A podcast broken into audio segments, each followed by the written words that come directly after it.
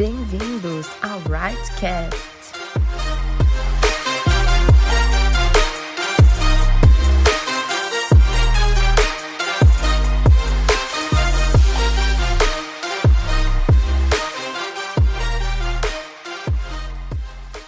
Olá pessoal, tudo bom? Meu nome é Pablo, sou membro da Igreja Metodista Renovada há mais de 10 anos. Não me julguem, eu realmente não sei a data exata que eu entrei na igreja, só sei que faz muito tempo. Sou casado com a mulher mais linda deste mundo, a Camila. Eu tenho dois filhos maravilhosos, o Cadu e o Daniel. Faço parte da liderança do Right e também do Ministério de Louvor. Hoje, em poucas palavras, eu queria compartilhar com vocês nesse podcast sobre uma, uma passagem que numa manhã eu acordei pensando nela, que é, está lá em João 15, versículo 5. Eu sou a videira e vocês são os ramos. Quem está unido comigo e eu com ele, esse dá muito fruto, porque sem mim vocês não podem fazer nada. Eu fiquei a pensar por que Jesus escolheu a videira para lhe representar. E fiquei muito curioso e fui buscar as árvores que existiam em Israel à época e existiam várias árvores frutíferas, como figos, tâmaras, próprio trigo, cevada, azeitonas e amêndoas. Por que a videira? Por que Jesus escolheu a videira?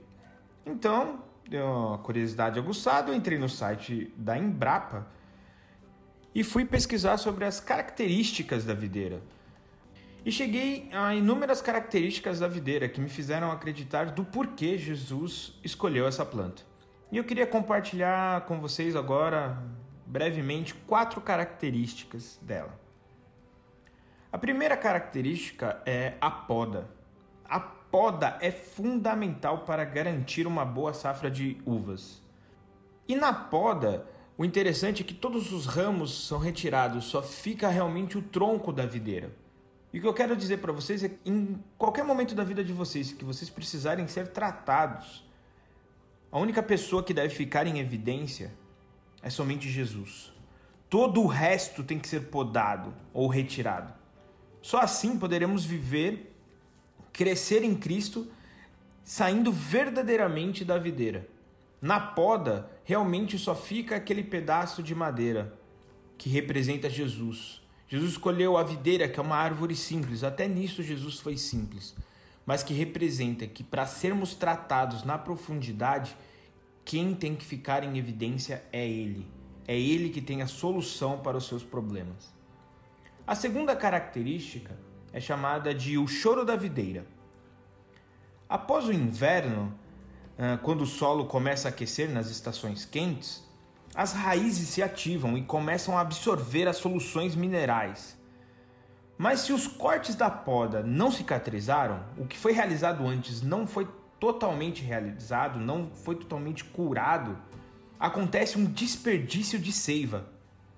E essa árvore, essa videira, ela pode chorar até um litro de seiva, que poderia ser utilizada para o crescimento dos ramos, mas na verdade é jogado fora. O que acontece é que se você passou pela poda de Jesus, mas ainda há resquício em você de algo que não foi cicatrizado, ainda há uma cura que ainda não foi totalmente completa, ou que você não se deixou ser totalmente curado, que aquela mágoa, aquela dor, aquele problema não foi totalmente cicatrizado, o que acontece é que a presença de Deus vai fluir em você e ela vai ser desperdiçada, porque ela vai vazar pela cicatriz ela vai vazar porque a ferida não foi totalmente cicatrizada. E dificilmente você gerará fruto. Você vai ser um crente chorão que reclama de tudo e que nada tá bom para você. Você vai ser uma pessoa que só reclama, que só chora e a presença de Deus não se mantém dentro de você. A terceira característica da videira é as divisões que existem no ramo.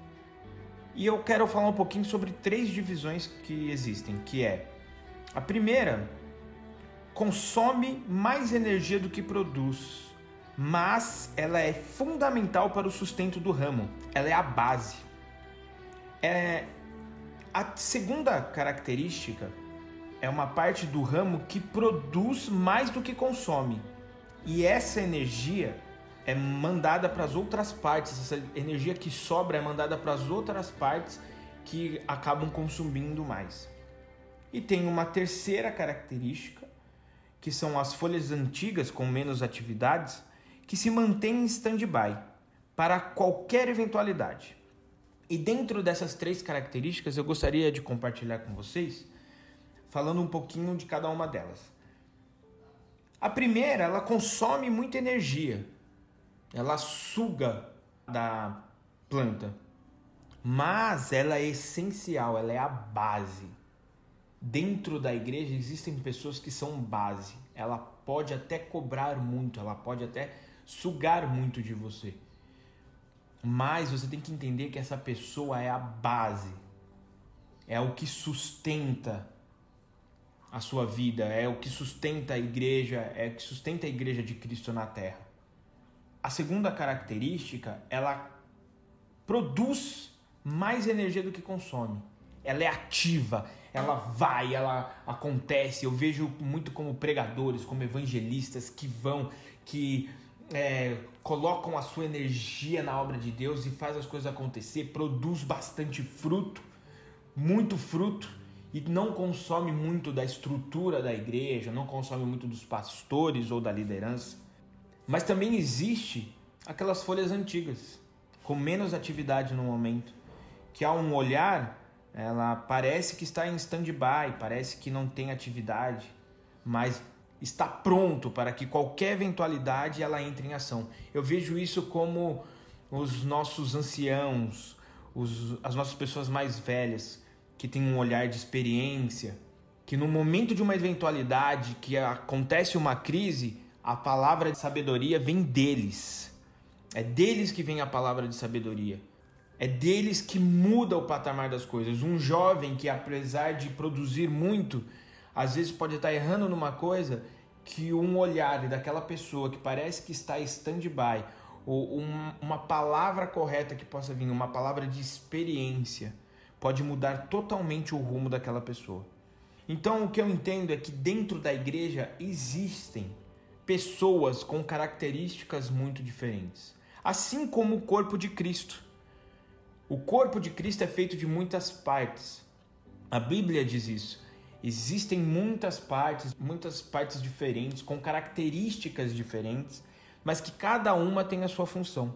Então Jesus escolheu a videira, por que a videira? Porque no ramo existem características diferentes, mas que fazem com que a igreja prospere. E falando em prosperidade da igreja, em falando em uh, alcançarmos mais vidas, na igreja crescer e se expandir, eu quero falar um pouco mais agora da quarta característica, que é a superfície foliar da videira. A videira ela tem que ser analisada a cada ciclo para termos a dimensão do alcance da, da, da videira. Será que ela está com muitos ramos e produzindo pouco? Ou será que ela está produzindo pouco ou será que ela está produzindo muito, mas com poucos ramos? As duas uh, características neste momento, elas são problemáticas. Porque se você tem muito ramo, se a igreja está lotada de gente, mas você não produz mais fruto, há algo de errado, há algo doente na videira. Há algo que precisa passar por uma poda para que possa produzir. E ao contrário também está errado.